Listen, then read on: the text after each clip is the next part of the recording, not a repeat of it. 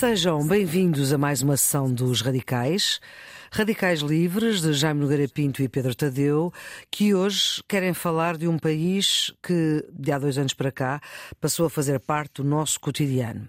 Antes também o conhecíamos, até porque muitos ucranianos, e muito antes da invasão russa de 22, escolheram Portugal para viver, mas de há dois anos para cá não há volta a dar. Na madrugada de 24 de fevereiro, depois de colocar dezenas de colunas militares na fronteira da Bielorrússia e de garantir que era só para fazer exercícios, as tropas russas de Putin invadiram a Ucrânia, liderada por um antigo cómico, estrela de TV, que se candidatou à presidência do país. A partir daí, nunca mais o vimos rir e ele que usa t-shirt verde seco. Volodymyr Zelensky é um nome que também passou a fazer parte do nosso cotidiano noticioso. Putin já tinha, em 2014, retomado o controlo da Crimeia, uma península da Ucrânia. Os acordos de Minsk, nos quais a Crimeia concedia autonomia às regiões separatistas de Donetsk e Lugansk, em troca da recuperação da fronteira leste com a Rússia, desapareceram, uma vez que Putin veio reconhecer a independência de Lugansk e Donetsk dois dias antes da invasão. Jaime, depois da pandemia temos a guerra às portas da Europa. Há uma relação entre estas duas coisas? Não. A única relação é que, de certo modo, eh, alteraram um bocadinho, mais ou menos, mas alteraram, de certo modo, o nosso, o nosso cotidiano. Vamos lá ver. A pandemia alterou, enfim, da forma que na altura, de forma alarmista e, e radical com que os governos entenderam uma doença, um mal que atingia clarissimamente os mais velhos, em muitos quais eu me incluo, os septuagenários, mas que com uma política de alarme fechou-se fechou-se tudo, lançou-se uma espécie de pânico geral na população, quando era uma doença que claramente atingia essencialmente os mais velhos mas não se teve atenção a isso e, portanto, enfim, todos passamos por que passamos. A guerra, enfim, a guerra, de qualquer maneira, toca-nos, mas, mas melhor, toca-nos e vai-nos estando a tocar, sobretudo por uma, uma inflação nos custos da energia, nos custos da energia, nos custos da alimentação, mas, de qualquer modo, toca-nos indiretamente, não é? Não é propriamente uma uma coisa que, digamos, a nós, pelo menos aqui no extremo, no extremo ocidental da Europa, nos toca. É claro que nos toca porque somos membros da NATO e não sei a que propósito, já veio aliás a ser, a ser rebatido praticamente até pelos, pelos mais diretamente envolvidos nisto, como os polacos e os, e os alemães. O presidente Macron, não, não sei a que propósito, talvez para resolver problemas internos, lembrou-se de, de, de, falar em pôr tropas da, da NATO na Ucrânia, que aliás levou os russos a dizer que isso seria uma escalada inadmissível, e levou sobretudo uma série de países da NATO, entre os quais eu sublinho os polacos, que têm sido, enfim, dos mais, dos mais anti-russos e que estão ali, de facto, historicamente, uh, enfim, a desligarem-se de qualquer uh, ideia de pôr tropas próprias. Não, não sei o que é que levou eh, Macron a fazer estas declarações, foram logo condenadas por toda, praticamente não houve nenhum partido, desde o, o, Mélenchon, que chefia, digamos, a oposição de esquerda, Marine Le Pen, que chefia a oposição da direita nacional, o Les Républicains, todos os, todos os partidos representados na Assembleia Nacional Francesa reagiram digamos quase com palavras bastante violentas, a esta inexplicável alusão de, de, de, Macron perante uma série de mais de 20 líderes eh, europeus a propósito de, da ideia de pôr tropas de pôr tropas da NATO na Ucrânia, o que significaria de facto entrar entrar na guerra com, os russos, uma guerra que, que aí não devemos ter muitas dúvidas que podia rapidamente escalar para o nuclear. Portanto, claro que isso portanto, atinge-nos, atinge, atinge a nossa vida, muda as nossas vidas, e claro que mudaria de uma forma radical, até talvez acabasse com elas, se fôssemos, se fôssemos para, esse, para esse extremo. Mas uh, eu acho que neste momento há uma certa consciência, começa a haver uma certa consciência da realidade, porque nós passamos aqui durante dois anos a contarem-nos histórias que praticamente os russos estavam a ser vencidos em toda a linha, estavam, tinham perdas gigantescas, estavam, e afinal parece que agora, parece que a realidade não é essa. E, e, estamos numa situação bastante perigosa mesmo para a Ucrânia, porque está, uh, as notícias que nós vemos uh, é que têm que racionar o fogo dos, dos, tanques e da artilharia, porque de facto as munições o Ocidente não tem, não tem neste momento capacidade industrial para abastecer, uh, abastecer, digamos, uh, com, a, com, as munições necessárias e, portanto, a situação parece estar bastante diferente, ser bastante diferente daquela pintura mais ou menos paradisíaca que em massa os, os comentadores, os analistas, etc., nos andaram a repetir durante quase dois anos, quer dizer, até quase praticamente aqui há, há dois, três meses, que a música era completamente diferente, quer dizer, uma espécie de, de barreira de fogo e de propaganda em que, enfim, não, não tínhamos uma ideia muito contrária, pelo menos os que acreditavam nisso.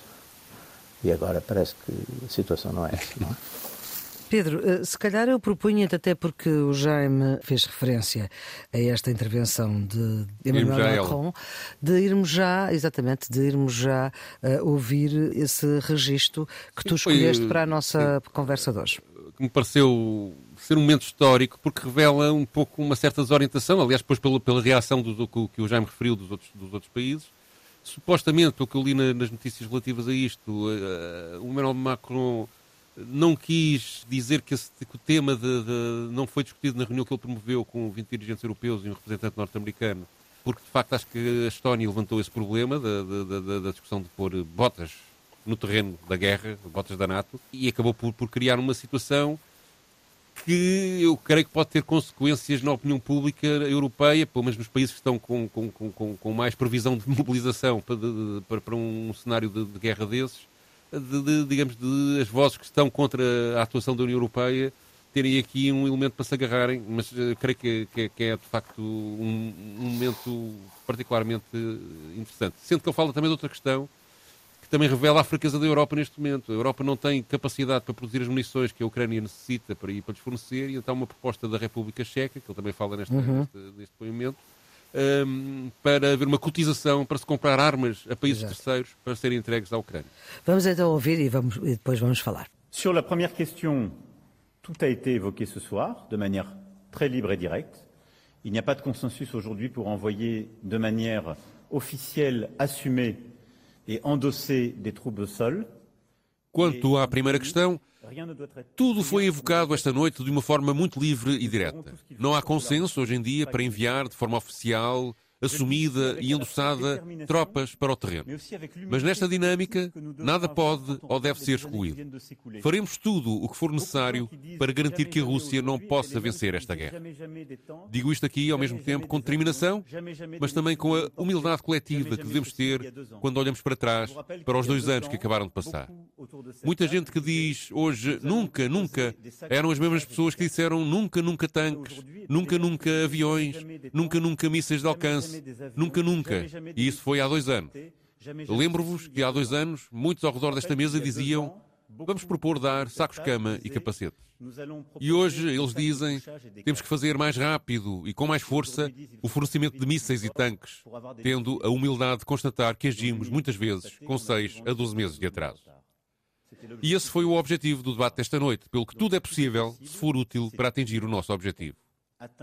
Seguidamente, eh, quanto à proposta checa, ela é totalmente coerente com o que fizemos com o que estamos a fazer na artilharia. Também solicitámos a Estados que não são membros da União Europeia que nos apresentassem as suas próprias soluções. E por isso vamos também participar nessa iniciativa. Vamos entrar em mais detalhes nos próximos 10 dias, mas estamos totalmente abertos a isso. O único objetivo é a eficácia para ajudar os ucranianos. O seul objectif, c'est l'efficacité pour aider les Ukrainiens. No fundo, isto coloca a questão uh, para o mundo ocidental, a sobrevivência da Ucrânia é, no fundo, a sua própria sobrevivência. E o que é que acontece à Europa se a Ucrânia perder a guerra? Eu sobre isso agarrava-me, houve a conferência em Munique uns dias antes Sim. e agarrava-me às declarações do Borrell, do, do responsável pelas relações exteriores da, da, da União Europeia, que a falar sobre o Sul Global diz uma frase extraordinária que, que para, para, quem tem, digamos, essa ideia de que o futuro da Europa está dependente de coisas destas. Ele diz que se as atuais tensões, estou a citar, se as atuais tensões geopolíticas globais continuarem a evoluir no sentido de o Ocidente ficar contra o resto, o futuro da Europa corre o risco de ser sombrio. A era do domínio ocidental, de facto, terminou definitivamente. Embora isto tenha sido compreendido teoricamente, nem sempre tiramos todas as conclusões práticas desta nova realidade. Fecha aspas. Fecha aspas. E, okay. portanto, esta, este tipo de, de, declarações mostra, de facto, há uma desorientação. Aliás, agarrando na pergunta inicial, a Covid e a guerra, não é? De facto, o que isto, quer os, os, dois casos revelam uma desorientação dos dirigentes europeus que me parece, até, de certa maneira, quase incompreensível. Porque, de facto, fechou-se uma economia desnecessariamente demorou-se muito tempo a resolver o problema das vacinas. Elas ainda por cima foram caríssimas e há suspeitas de ter havido um processo corruptivo pelo meio. E a verdade é que a economia europeia estagnou a partir daí, nunca mais recuperou verdadeiramente. Os crescimentos a partir daí passaram a ser anémicos. E logo a seguir, também por uma não por culpa da Rússia, mas também por culpa de uma política europeia que eh, deu, deu, deu pano para mangas para a Rússia poder fazer o que fez, chegou-se a uma situação em que a Europa está numa recessão, sem energia, a pagar o preço de uma inflação enorme e sem soluções para o seu próprio futuro que não passem por cada vez mais guerra. E, portanto, isso, isso parece-me, ainda por cima, depois agora mete-se o problema no Médio Oriente, que só vai agravar ainda mais isto. E provavelmente outras guerras locais surgirão, com o Ocidente cada vez mais envolvido, uns Estados Unidos incertos que dependem do perfil do Presidente da República que lá for eleito para, para se perceber o que vão, o que vão fazer e ao mesmo tempo com umas Forças Armadas eh, debilitadas, porque tanto o investimento na defesa foi sendo diminuído ao longo do tempo, e portanto está, está uma situação europeia que eu acho que é verdadeiramente caótica, ainda não nos apercebemos totalmente disso, mas eh, e eu acho que a culpa é mesmo dos dirigentes europeus que vão, digamos, numa espécie de fuga para a frente eh, a caminho, num permanente caminho para o abismo que não, que não consigo compreender uh, totalmente. E ninguém consegue pôr travão nisto por exemplo, esta questão da França fazer esta reunião é, é típica dos problemas europeus. A França faltou à reunião de Munique e então arranjou uma reunião para dizer que é ela que lidera o processo da, da, da, da paz na Ucrânia, com, com 20 países e mais um representante de segunda linha dos Estados Unidos. Uh, a Alemanha também quer competir porque é ela que, é que lidera a Europa. Portanto, há aqui umas pequenas guerrinhas misturadas no, no, no, no problema principal que, que, me parecem que não, que, não, que não auguram futuro nada simpático para o, para o processo europeu. Claro que, entretanto, há um, uma série de, de, eleições legislativas a, a, decorrer, desde a Alemanha, aqui em Portugal, uma série de países vão ter nos próximos tempos de eleições, e isso pode mudar, mudar um bocado o cenário político, mas, digamos, o, o sentimento de uma certa depressão europeia permanente, desde a Covid até agora, parece-me estar instalado e, e, às vezes as sociedades, os problemas psicológicos coletivos determinam muito os seus comportamentos e eu vejo isto com muita dificuldade de, de recuperar. Jaime, que Europa se espera se a Ucrânia perder a guerra? Ucrânia, eh, eu acho que, vamos lá ver, a Ucrânia e a Rússia é um conflito que, como o Pedro já, já, já referiu, era um conflito que estava um bocado inscrito. Aliás, eu já, já várias vezes falei aqui nisso, mas não me canso nunca de citar o George Kennan uhum. e o Henry Kissinger, que sempre, sempre, sempre, ninguém vai pôr em dúvida o, digamos, o patriotismo americano de qualquer um deles. Sempre, sempre, sempre advertiram contra esta uh, expansão uh, da NATO para o pé de, para, para mais próxima de Moscou. Quer dizer, sempre advertiram isso, que isso punha em risco a guerra com a Rússia. E a Rússia, vamos lá ver, a Rússia quer ser e quer se manter como uma potência na Eurásia. Não creio que a Rússia tenha interesses historicamente, aliás, tirando no período do comunismo, porque aí a Rússia, enfim, pois, tinha o Partido Comunista e era uma. uma tinha chegado a Berlim. Internacionalista. Tinha chegado a Berlim durante a Segunda Guerra, a principal diferença Exatamente, é essa. Mas tirando, os, fora disso, os russos Uh, as únicas vezes que vieram para cá do, do rio do Vístula e do Oder, para cá desses rios, para o ocidente desses rios, foi atrás de, de quem os tinha invadido. Foi atrás de Napoleão em 1814, e foi atrás do, do Hitler em 1945. Para disso, os russos não, não enfim, não, não, não vejo que tenham, nem, nem tenham capacidade para isso. Quer dizer, a Rússia tem, tem um problema seríssimo de demografia, quer dizer, a Rússia tem os tais 17 milhões de, de quilómetros quadrados, mas tem uma população de menos de 150 milhões de habitantes. Aliás, é um problema que já vem do, do tempo da, da União Soviética, embora tenham revertido algumas das questões, não, não vejo que, que, quer dizer, que os russos tenham. Agora, percebo perfeitamente as preocupações dos países bálticos, da Polónia. Aliás, é muito significativo que perante estas declarações de da Polónia também também ocupou a Ucrânia, uma parte da Ucrânia, na altura, e a Hungria. A Polónia numa altura era um, era um no tempo da comunidade polaco-lituana, a, a, a, Polónia expandiu-se imenso, até para dentro da Rússia, e, e, portanto há ali uma velha, uma velhíssima inimizade, e com razão, enfim, ultimamente com mais razão dos polacos, foi quem esteve mais submetido. Mas não há dúvida que há uma, que uma grande. Uh, há ali um.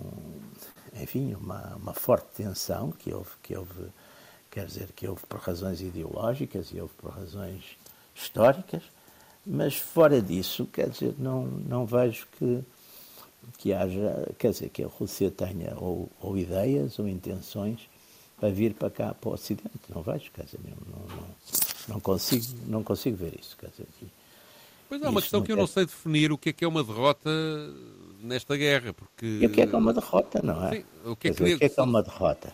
É ficar Sim. tudo como está? É ficar tudo como está? Quer dizer, Aliás, logo, logo, no, logo no princípio uh, da guerra, houve ali uma altura que, logo no início, houve uma tentativa de negociações que depois até foram mais os. O, o belicismo veio mais de fora do que de, do que de dentro. Ali houve uma altura que ainda se chegou a conversar um bocado. Agora, se ponham metas uh, completamente espatafúrdias, de facto não, não, não, há, não há risco de haver paz, não é? E metas patafúrdias são o quê? As metas de querer o Donetsk, o Luhansk... A Crimeia, a, a Crimeia. Os russos não vão devolver a Crimeia a coisa nenhuma. Não vão, quer dizer, não vão. A Crimeia, a Crimeia na história russa é uma coisa... Basta ver o cerco todo, os, aliás, é curioso que mesmo aqueles grandes escritores, o, o, o Tolstói, que, foi, que era tenente de artilharia no, em Sebastopol, o cerco de Sebastopol é uma coisa épica da história, da história russa, né? Eles não vão devolver a Crimeia de maneira nenhuma. Quer dizer, não, não, não, e a, a Rússia tem a ambição de, de chegar a Odessa, não é? E, e isso é uma operação difícil. Ainda agora foi referido isso, Sim, com muita intensidade. E, e, portanto, pode haver, eh, e se calhar, se houvesse negociações a tempo e horas, eh, poderia abrir mão disso, não é? Mas, portanto, uma derrota. O problema aqui não é bem uma derrota, eu acho que é mais a percepção de que há uma humilhação da NATO porque, por um lado, não conseguiu fornecer o equipamento necessário à Ucrânia, por outro lado, as orientações que deu aos próprios ucranianos. Eu acho uma coisa interessante no Macron, que ele diz que é uma participação de tropas no terreno, credenciada, autorizada. Ele até dá três adjetivos para classificar aquilo, como se parece que pode haver não credenciadas e não autorizadas, não é? Mas uh, há, de facto, um envolvimento estratégico, pelo menos da NATO e um auxílio da, da NATO à Ucrânia, e não resultou. Teve-se mudar o chefe de Estado-Maior da, das Forças Armadas da Ucrânia, que, o chefe de Estado-Maior, uma das razões por que mudou foi porque disse, numa dada altura, que achava que manter a pressão como estava a ser mantida eh, causava baixas tremendas ao, ao exército ucraniano e, e, que ele achava que, que, a guerra estava, quer dizer, estava num, num ponto, como aliás está, quer dizer, está num, num ponto morto eh, em que não há propriamente grande capacidade ofensiva Neste momento há alguma ofensiva dos russos, mas... Ah, dos russos que parece que estão a acumular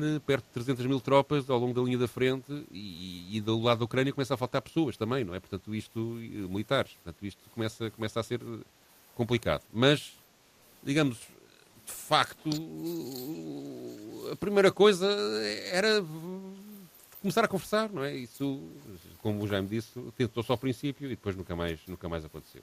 Pois não há protagonistas para essa conversa também, parece, não é? Não há, e aliás há outra coisa que é completamente Os que houve tiveram que desistir. É? Errada, que é fazer destes conflitos, quer dizer, com certeza que, vamos lá ver, não, não, não, Não, já, já está dito e redito e 20 vezes dito. É evidente que não, que não é sistema e que é condenável por razões políticas, éticas, eh, todas as que se quiserem, e geopolíticas e tudo isso, é condenável que, que o Putin tenha invadido a, a, a Ucrânia. Aliás, ele, ele também se enganou, porque. Sim, ele pensava que, que era em três dias, não é? é, é, é. Ser recebido como ao grande Elias e, e não foi. Portanto, ele, ele, ele, ele enganou-se. Aliás, o, o Emmanuel Todd, neste, neste último livro dele, que é muito interessante, que se chama é, é. La Défaite de l'Occident, Derrota do Ocidente. A derrota do Ocidente, exato.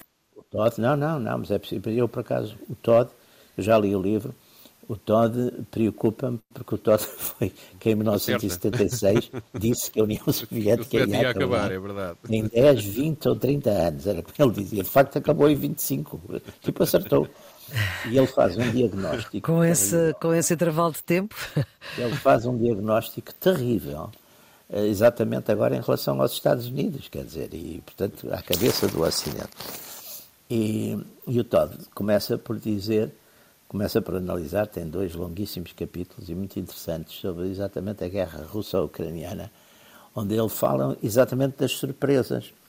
E a primeira surpresa que ele diz foi a surpresa que o Putin teve, que estava convencido, aliás, fez uma, fez uma invasão até relativamente ligeira, não é? Porque estava convencido que aquilo era um passeio militar. E não foi.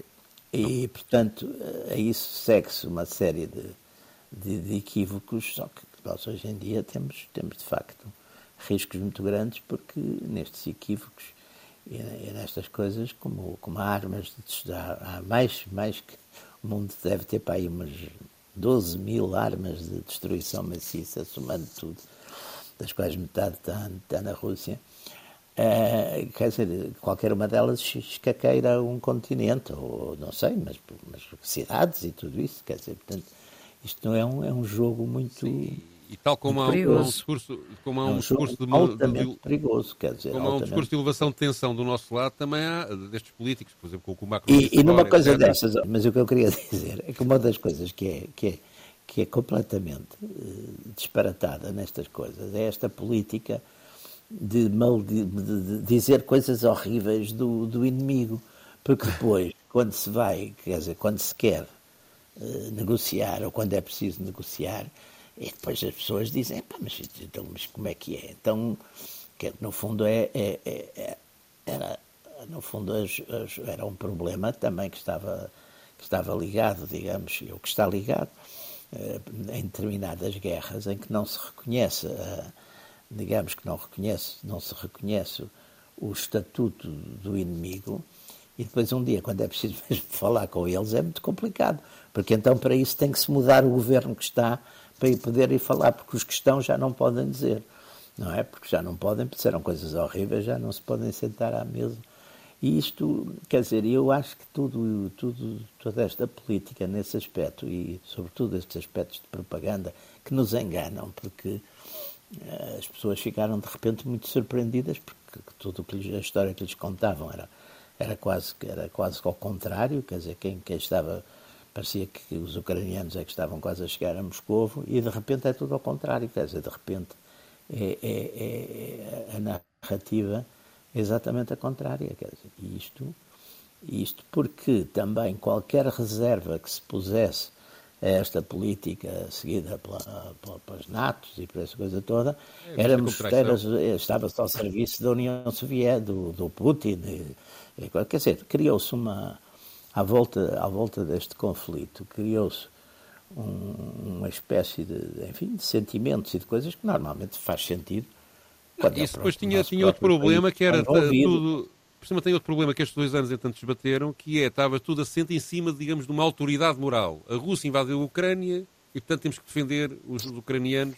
E, entretanto, depois, eh, digamos, essa autoridade moral foi, foi-se degradando à medida que, que, as políticas da União Europeia, como aliás o próprio Borrell confessou, não é, nesta declaração que eu disse, serem dúbias e, e, digamos, o mundo olhar para a Europa como a portar-se de uma maneira em relação à Ucrânia, mas depois não ser decisiva ou não ter um comportamento assertivo na questão palestiniana, fazer sanções económicas contra a Rússia, mas ao mesmo tempo eh, quando precisa de comprar uh, coisas que vêm do lado russo, arranja um terceiro para, para lhes comprar. Enfim, há, há um, um, comportamento que retirou a autoridade moral à Europa, que ainda por cima depois também começa a, a praticar atos de censura uh, em relação, em relação a, às notícias da guerra e, a, e, e, e filtros, etc., que, que, digamos, que põe em causa os próprios fundamentos de, de, de como a Europa sustentou a participação nesta guerra e isto, e isto aos poucos vai degradando o apoio público que, que, que, que a ação na Ucrânia europeia teve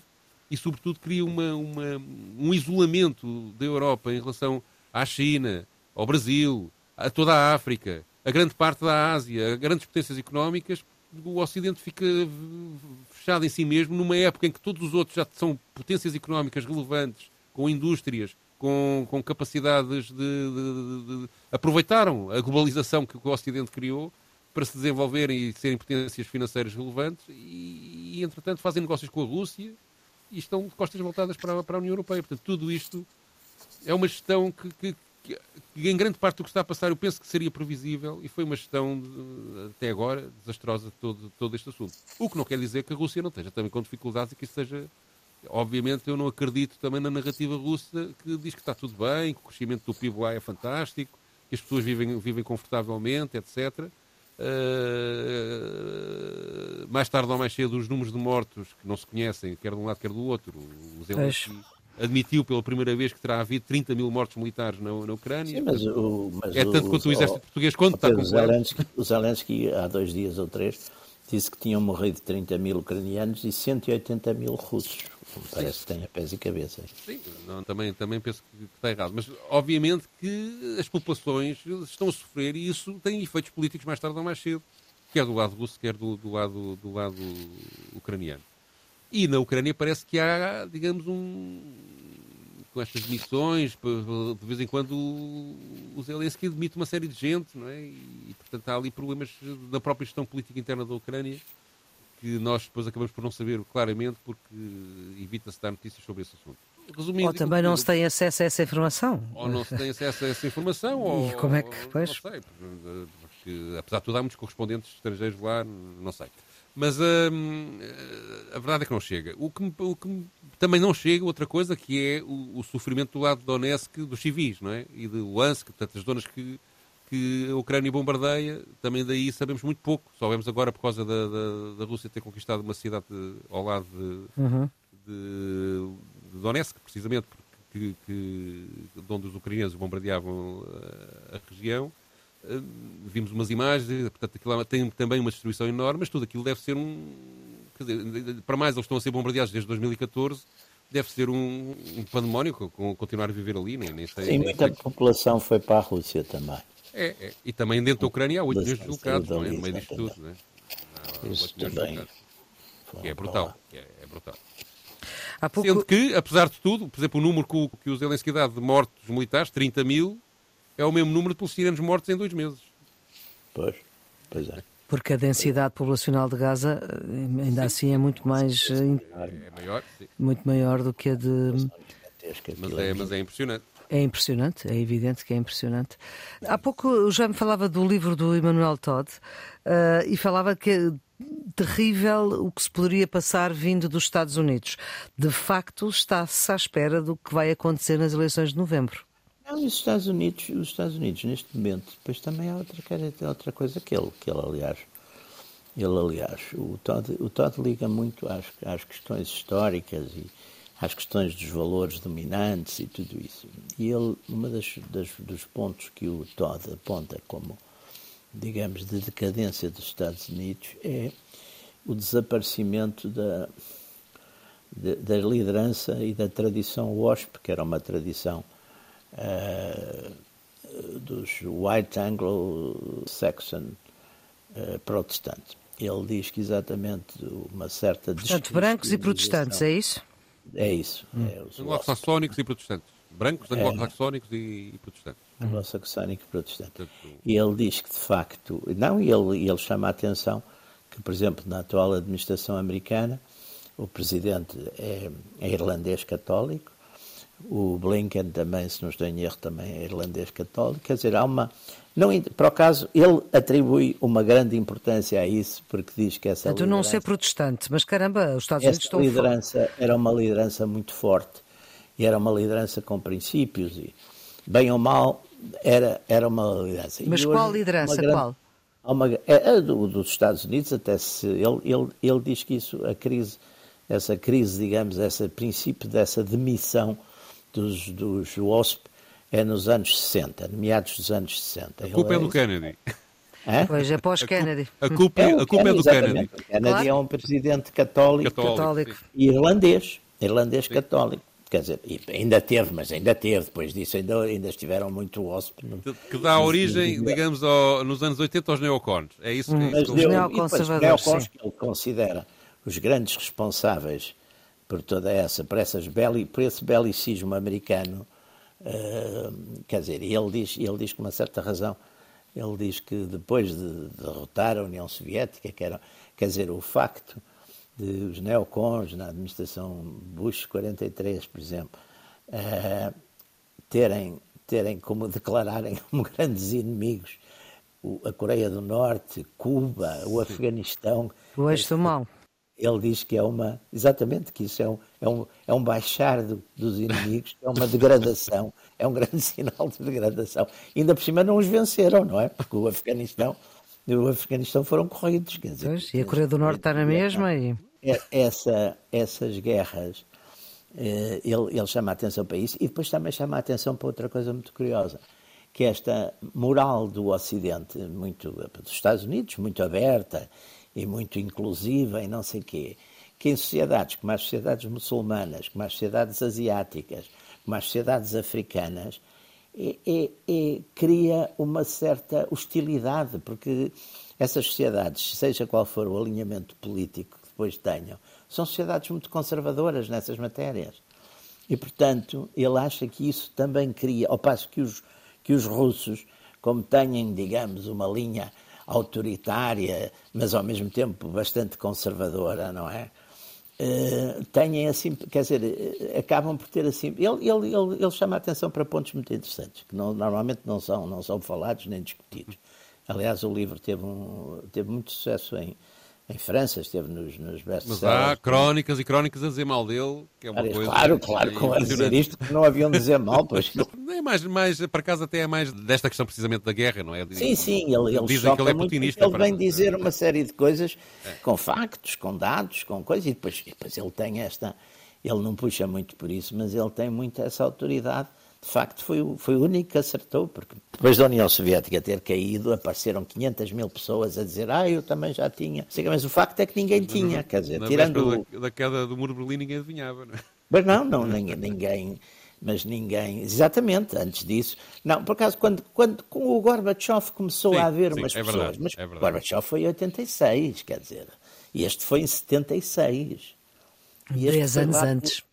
Não há, eu, eu, por acaso, concordo com uma parte do que ele diz, mas acho que essa ideia de que, digamos, que são as, as, os, os, comportamentos liberais. Uma coisa é, é, os comportamentos liberais do Ocidente, acho que não, não incomodariam o, o Oriente. Não é bem isto que as regiões. Incomodam, que é. Uh, não, eu acho que incomoda é a imposição a tentativa de imposição desses hábitos não, internamente nesses, modelos, nesses, claro. nesses, países, não é? Não, eles Porque não se importam nada. Oh, daí oh, o discurso, oh, por exemplo, o discurso do Putin está a dizer o Ocidente, quando o Putin diz, não, quando o Putin diz o Ocidente é, de, é, é decadente, não se está a referir a questões económicas, está-se precisamente a referir a essas questões de costumes, porque, e querer digamos, impor isso. O que, eles, o que eles protestam é, é. é por querer impor, não, eles... Claro que os ocidentais vivam como quiserem, eles não lhes interessa nada, quer dizer, isso não, não lhes, não lhes importa nada. Agora, e depois é também a tentativa de imposição de, imposição de instituições democráticas, ou, ou, ou entendidas como democráticas do, do, do, lado do Ocidente, que, sobretudo em sociedades que ainda dão muita importância à religião e que querem incluir no Estado a própria religião, ou sociedades que são portanto, que não aceitam esse tipo de, de, de organizações institucionais e, e, então, quando, quando... E, e, acham que isso é uma agressão contra os seus valores. Ou seja, independentemente, independentemente da impressão que isso nos possa fazer com os nossos valores que nós apreendemos ao longo da, das últimas gerações, de facto as pessoas têm direito a viver como querem, não é? E, portanto, essa imposição do Ocidente. Pois porque isso aí é que é uma contradição, quer dizer, o Ocidente, por um lado, defende isso, mas depois quer impor a eles, está bem? Quer-lhes impor modelos, é como o Biden, o Biden quando foi ali. Sim, mas há uma parte humanista que, é, que, é, que tem de ser de Sim, serviço tá mínimo. Isso eles não, é? querem, quer dizer, o, o, é, pá, o, por exemplo, a maior parte dos países, aqueles países ali do Golfo, são monarquias absolutas e, portanto, os dirigentes não querem seguir, não querem mudar, os modelos. Sim, e aí Portanto, também se vê Biden, o problema do Ocidente e é para dizer, com a Arábia Saudita está tudo bem, vai pedir, não é? Que é dos piores. Não é? O Biden vai-lhes pedir, ao mesmo tempo, apoio contra a Rússia, mas ao mesmo tempo vai-lhes dizer para instalarem a democracia. Eles não, não riem-se, quer dizer, devem se rir entre eles. Quer dizer, o que é que este tipo quer? Que a gente vá, vá suicidar-se? Quer dizer, não não, para os, para os dirigentes, claro. Que... tivemos, tivemos, aliás, a história das primaveras árabes, que foram muito alimentadas pelo Ocidente, exatamente. que acabou tudo uma tragédia. Não é?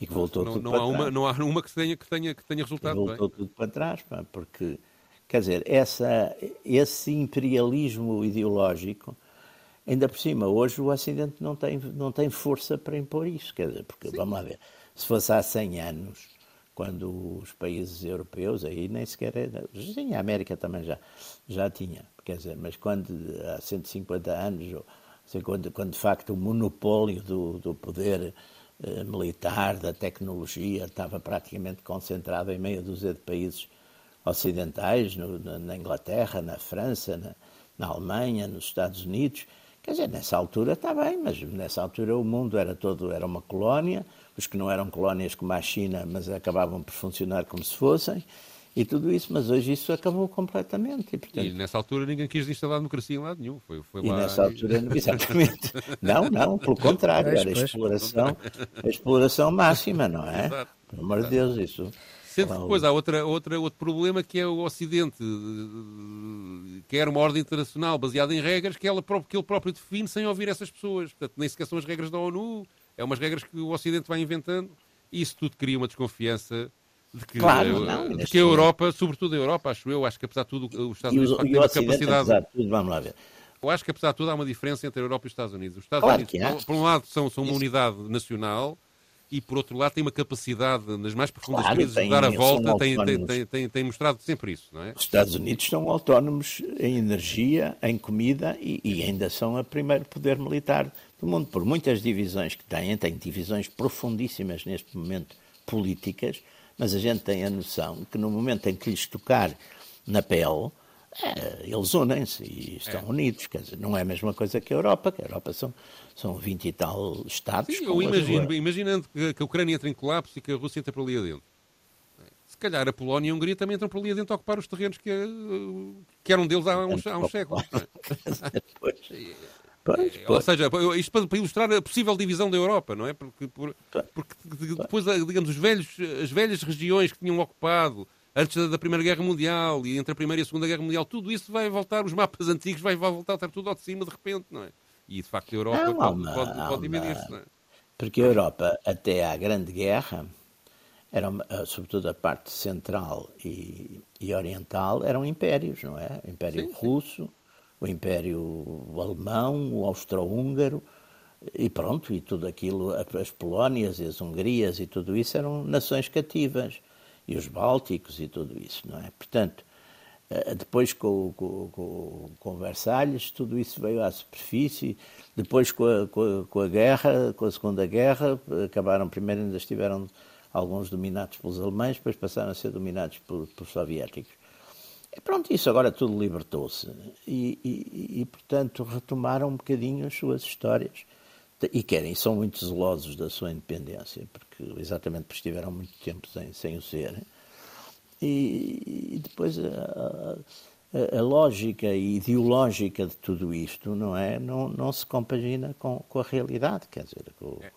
com as realidades, porque é sempre a narrativa é sempre um discurso muito simpático, muito bonito, é tudo muito bom, é tudo muito amigo, e depois, depois a realidade não é essa. E depois há outro problema acrescido que nós não, não, não falámos, que é, no meio disto tudo, a Europa, com a globalização, desindustrializou, deixou de ter indústrias grandes, ou, grande parte delas foram, passaram, foram externalizadas para, para o Oriente. A é? globalização exportou e, tudo isso. É. E com esta, com esta situação nova, a Europa precisava de voltar a, a meter as indústrias dentro de casa e não sei se vai ter capacidade de resposta para isso. É? Antes de irmos à música, se vocês tivessem uma bola de cristal, daqui a um ano vamos estar a falar do terceiro ano da guerra? Acho que sim, acho que a guerra não acaba num ano. Uh, e... Seja quem for que seja eleito nos Estados Unidos. Sim, até porque sim, a eleição sei, é. A eleição ele toma posse em janeiro ou fevereiro, seja quem for o eleito. Sim, a eleição é em novembro. É, e depois há, há sempre um, um compasso de espera até que as coisas realmente se resolvam. Sim, se, até 20 se, for, se, for para aí, se, for para aí, se for para aí a coisa. Mas acho também que a União Europeia Sim. Não vai aceitar também assim tão, tão quer dizer, com estes dirigentes europeus atuais, a não ser que haja, digamos, um colapso eleitoral em vários países ao mesmo tempo, eh, vão manter esta pressão sobre, sobre, sobre, sobre a Rússia, acho eu. Jaime. Sim, mas, mas, mas, mas eu acho que também vai ser difícil, quer dizer, mais um ano de guerra sem, sem também haver ou, ou uma capitulação ou uma, ou uma negociação, naturalmente dá, dá, dá uma escalada e uma escalada também, quer dizer, se houver uma escalada também é, depois a solução é rápida, talvez, talvez seja uma solução péssima, mas, mas de guerra, não sei, mas também me parece muito difícil manter-se isto tudo assim. Em, em, embora, claro, que a gente viu a Grande Guerra praticamente na Flandres, esteve, teve, teve quatro anos. Quatro anos parado, um pouco né? variaram as linhas, variaram 80 km as linhas, mas também nesse tempo as coisas eram. Não, não, enfim, as armas, apesar de tudo, não tinham a letalidade que Sim, têm. há coisas novas também que alteram um bocadinho. Há de facto uma. Há esse problema de, digamos, a frente estar parada já há bastante tempo, não é? Do é. essencial da frente. Mas ao mesmo tempo há armas novas, drones, eh, armas que nem sequer envolvem diretamente eh, pessoas, não é? E portanto é uma guerra com características novas. E diferentes, sim. E diferentes. A Rússia, entretanto, tem um treino destes dois anos que a NATO não tem, não é? E portanto qualquer escalada ou ou intenção de escalada por parte da NATO será, na minha opinião, uma imprudência. Bom, vamos à música que é Tratado de Paz, Pedro. Queres explicar? Sim, é um, uma banda nova que é feita com dois ex de um Linda o, e com a Mitó, que era da, da Naifa, e mais outras pessoas. Aliás, chamam-lhe o supergrupo. É um hum. grupo chamado Cara de Espelho, que lançou um, um, o primeiro álbum. Cara de Espelho é um nome estranho. É, não sei porque é que, por acaso não sei qual é o motivo deste nome. Mas uh, este cara de espelho lançou o seu primeiro álbum no final de janeiro e inclui uma canção chamada Tratado de Paz, que é uma canção entre o irónico e o trágico, que fala sobre a devastação e a morte causada pela guerra. Não se refere a nenhuma guerra especificamente, mas, uh, dada a situação atual, provavelmente é a Ucrânia.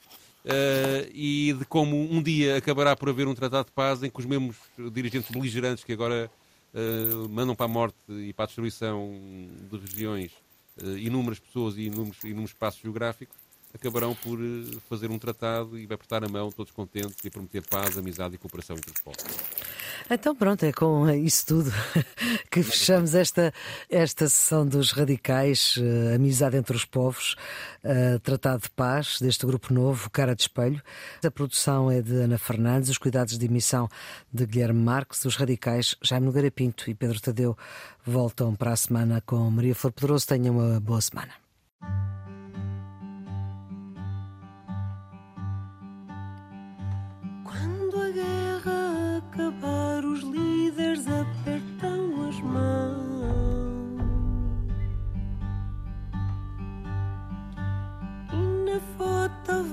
Ficar muito amigos, muito irmãos.